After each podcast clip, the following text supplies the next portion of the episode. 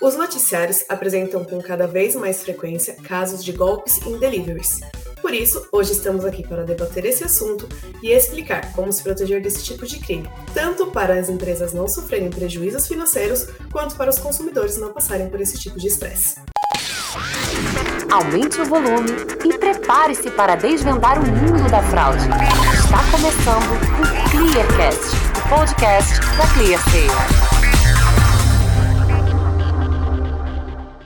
Eu sou Jéssica Lima, jornalista da ClearSale, e para me ajudar nesse assunto, estou aqui com Jaqueline Teixeira, gerente de soluções da ClearSale, que faz parte da construção das nossas soluções para o público de delivery. Seja bem-vinda, Jaque. Obrigada, é um prazer estar aqui com vocês. Também conto com a presença de Yuji Kadomoto, head de fraude e risco na iFood. Seja bem-vindo, Yuji. Obrigado, obrigado pelo convite a todos vocês da ClearSale. Acredito que ações como essa, né, de a gente fomentar essa comunidade de profissionais de prevenção fraudes, é só importante para os profissionais de prevenção fraudes envolvidos nisso, mas também para toda a sociedade. Então, parabéns pela iniciativa e obrigado pelo convite. Muito obrigada, Yudi. Pessoal, o aumento de fraude nos aplicativos de delivery tem uma relação direta com o crescimento dos, dos mesmos, né? E nós sabemos que os golpistas, eles se adaptam de acordo com a realidade para aplicar cada vez mais golpes. Pensando nisso, vocês podem nos explicar como estão sendo realizados esses tipos de crime e quais são as fraudes que mais dão dor de cabeça para os aplicativos? Bom, posso falar um pouquinho, acho que depois o Yudi vai poder complementar bastante. É, bom, acho que a gente consegue ver de fato a fraude é, na tentativa né, da, da, compra mesmo, né, falando da fraude transacional, então, um fraudador é, se, se, passando por uma outra pessoa, tentando usufruir do produto, enfim, do, do bem adquirido para ele poder, de fato, é, ter alguma vantagem financeira, repassar, revender aquilo. É, e a gente tem também as fraudes que têm envolvimento de restaurante, de entregador. Então, é, existem algumas possibilidades, vamos chamar assim, fraudes que existem é, quando a gente fala desse segmento. Acho que o Id pode complementar um pouco mais, né? Legal. Obrigado. Acho que, como, como você disse, acho que tem três grandes entidades aqui envolvidas. Né? A gente tem o próprio consumidor, né, que, quem faz a compra mesmo, né, o nosso, nosso consumidor, nosso usuário do aplicativo. Tem o outro, que é o entregador, que é o, quem faz a ponte né, entre o, o, a loja e o consumidor, e o próprio parceiro, né, que é, o, que no nosso caso, é o restaurante, mas pode ser qualquer outro tipo de loja que está fornecendo um produto. Então, são sempre as três entidades. E quando a gente fala dessas três entidades, a maior fraude que a gente vê acontecendo aqui, e acredito que no mercado também, é como você comentou, é a fraude onde o fraudador ele abre uma conta de forma fraudulenta, seja com dados de terceiros, né? Então dados roubados, ou através de dados que ele acaba inventando, né? Então são dados que não existem e ele acaba inventando. Aí por conta dessa fraude, né, que acontece, essa abertura de conta fraudulenta, a gente acaba tendo outras derivações da fraude, que é a utilização de um cartão clonado ou um cartão roubado pelo próprio fraudador, ou um abuso de uma promoção, então seja qualquer uma dessas três entidades se ele tem algum benefício, ele acaba criando contas de forma fraudulenta para abusar dessas, desses benefícios, que em alguns casos são as promoções, e o abuso de cancelamento, que acaba acontecendo também nessas três entidades, né? Tem um abuso desse cancelamento prejudicando não só a empresa envolvida, mas qualquer um desses três, dessas três entidades. Deixa eu só complementar um ponto que acho importante, é que, que acho que a gente percebe também bastante, quando a gente fala do, do, do consumidor, né, na, na tentativa ali da, direto pela, tentando fazer uma, um pedido, tem também bastante testes de cartão. Então a gente vê, de fato, é um, é um tipo de, de fraude bastante comum, né? De passar o valor mais baixo, então testa aquele cartão para ver se tem limite, para depois fazer uma fraude em outro lugar com valor maior. Então a gente percebe também no, nesse segmento é bastante atrativo o teste de cartão. Certo. Falando em segmento, tem algum que sofre mais com as fraudes ou pode acontecer a qualquer momento com qualquer um? Bom, eu vou falar um pouquinho aqui, acho que o Yuji pode trazer um pouco mais de informação.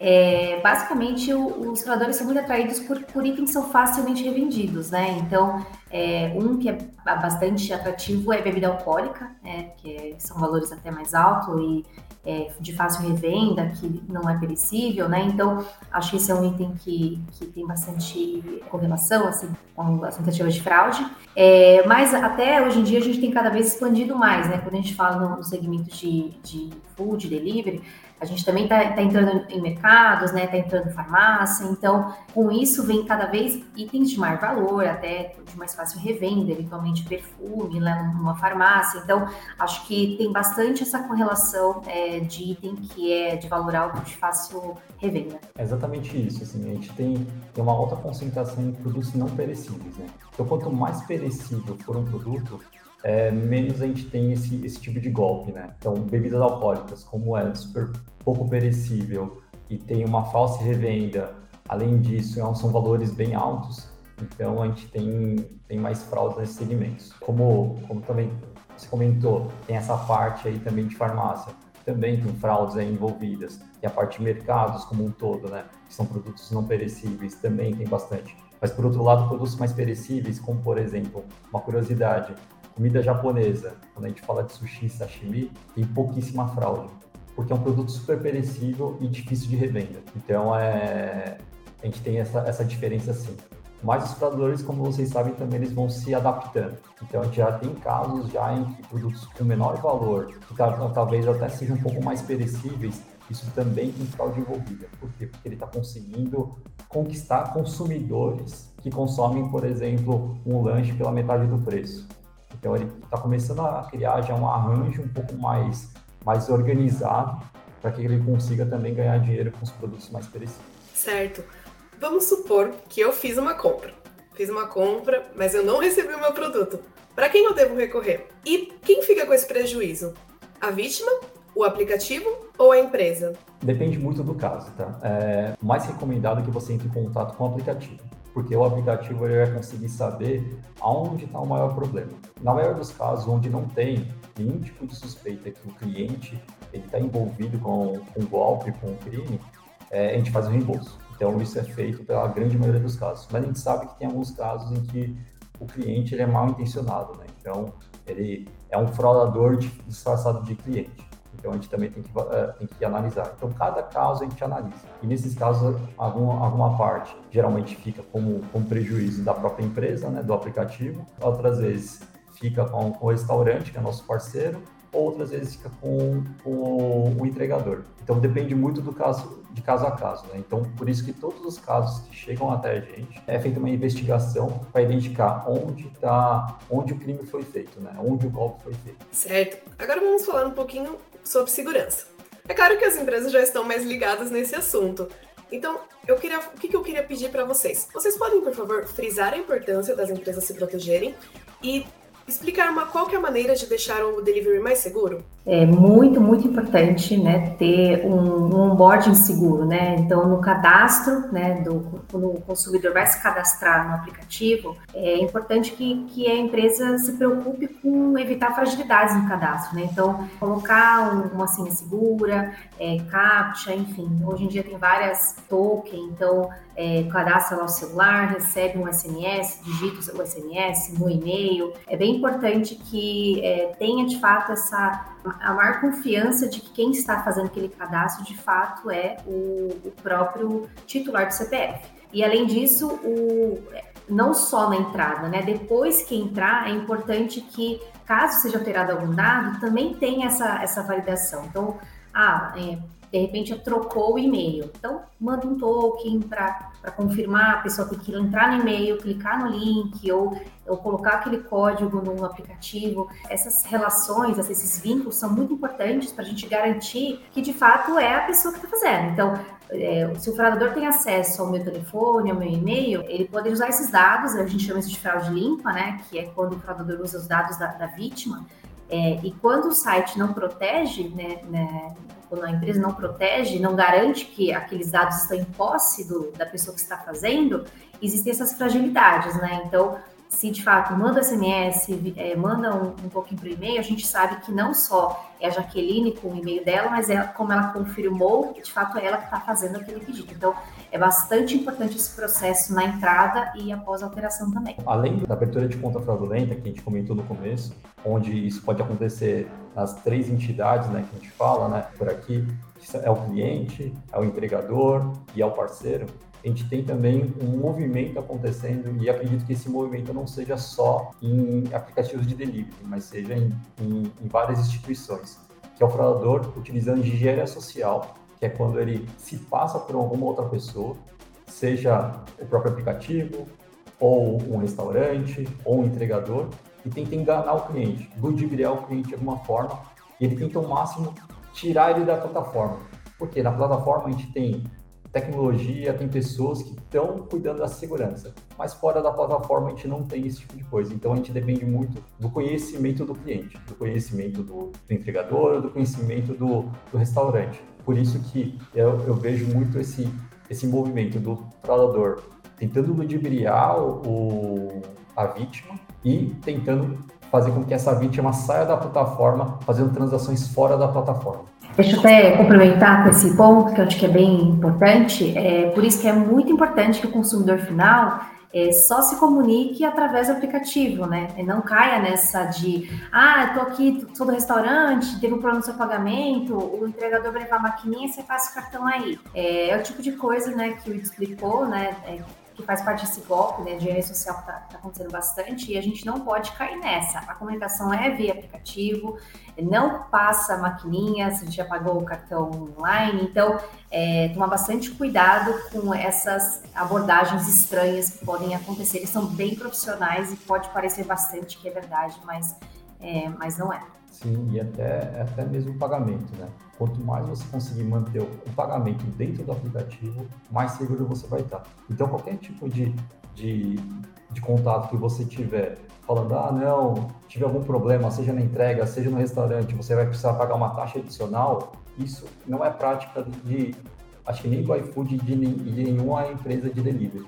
Então, sempre o pagamento tem que ser feito dentro da plataforma. Certo, pessoal. Para fechar com chave de ouro, eu queria ver se vocês querem deixar algum recado ou dar alguma dica extra para os consumidores para eles não caírem mais nesses tipos de golpes que podem ocorrer né, no, no delivery. Bom, eu acho que tentar algumas dicas, né, pensando no consumidor. Então, é importante na hora de fazer o cadastro, as pessoas é, cuidarem de colocar uma senha, uma senha segura, né, não colocar o básico, né, data de aniversário, coisas muito fáceis de serem invadidas e também não usar a mesma senha em vários lugares, né, porque eventualmente a gente ouve falar de vazamento de dados e aí, eventualmente alguém pode conseguir ter acesso aos seus dados e invadir a sua conta. É, então, acho que isso é um ponto bem importante, né, da gente cuidar muito do nosso cadastro, né, usando os dados é, de, da forma mais protegida possível, não emprestar a senha, enfim, não, não fazer isso, né, é, para não deixar de fato exposto os seus dados por aí. É, e, né, quando a gente vai para esse lado de eventualmente cair num golpe, então é importante ter esses cuidados, né, de não, passar, não fazer um pagamento presencial, seja se concentrar de fato o pagamento online, como o Yudi acabou de explicar. E pensando, né, nas empresas de delivery, é muito importante ter é, um antifraude, né, uma empresa parceira ajudando nessa avaliação, né, como o Yudi explicou, tem várias é, camadas de proteção que é importante, a gente está olhando o âmbito da fraude, e isso não é uma coisa fácil de fazer sozinho, né? Então, tá com um parceiro que está olhando o mercado, que entende o movimento de fraude que está acontecendo, é muito importante é, para conseguir, de fato, estar tá junto é, de uma empresa parceira, enquanto quando estiver acontecendo um golpe, e, aí hoje conseguir ter informação para barrar aquele golpe e não seguir é, caindo é, aprovando uma transação, um cadastro de, de alguém que de fato é uma fraude identificada no mercado. Então, para consumidor e para empresa, acho que são essas as dicas que, que eu fecho aqui. Legal. Eu acho que tentando complementar um pouco, porque foi, foi bem completa a resposta, acredito que o consumidor ele não pode não pode achar que o fraudador ele, ele é um cara que não é instruído. O fraudador é um cara instruído. Então ele vai cometer a fraude, ele vai tentar te ludibriar, seja por telefone, seja por WhatsApp, de uma forma profissional. Então ele vai se passar por, por essas empresas. Então nós tem que tomar muito cuidado com esses contatos, né? Principalmente fora da plataforma. E, e é uma vez que você acaba identificando que foi vítima de algum tipo de golpe, entrar em contato o quanto antes com, com o banco, né? Que você está utilizando, né, do, do, cartão que você utilizou, e a própria empresa, né, que está fazendo esse o delivery. Né? No nosso caso é o iFood, mas tem outras empresas também. Então é super importante essa velocidade de você entrar em contato, relatar o seu caso, para que a gente consiga agir, todas, todas as pessoas envolvidas nesse, nesse arranjo consigam é, agir da, de uma forma mais rápida possível. E falando um pouquinho sobre os profissionais de prevenção a fraudes, acho que um ponto super importante é que a gente não consegue fazer tudo sozinho, sabe? Se você cair nessa armadilha de tentar fazer tudo sozinho, é o começo do fim, né? Porque, primeiro, internamente. Internamente, você vai ter que fazer parcerias muito grandes com outras, com outras áreas dentro da, da empresa, seja dados, seja produto, seja tecnologia. Então, você vai, você vai ter que agir em conjunto. Atendimento também é uma área super importante para agir em conjunto. E fora, estar conectado com a maior quantidade de profissionais desse, desse segmento, seja através de mentorias, seja através de encontros, ou seja através de, de própria parceria com algumas soluções de mercado. Isso é super importante também. Certo, pessoal. Bom, muito obrigada pela participação de vocês. Foi de extrema importância esse conteúdo, esse conteúdo compartilhado. Obrigada pelo convite, foi ótima conversa. Obrigada, pessoal. Valeu, Yudi. Valeu, pessoal. Obrigado pelo convite. Um grande prazer participar desse podcast. Espero que a gente consiga trocar mais ideias aí. Acho que seja o primeiro de vários. Um grande abraço. Então, muito, muito obrigada mesmo, pessoal. Gostou do episódio? Tem alguma dúvida ou sugestão? É só mandar para o comunicacão.clear.sale. Até a próxima! Clear Sale. Intelligence to move.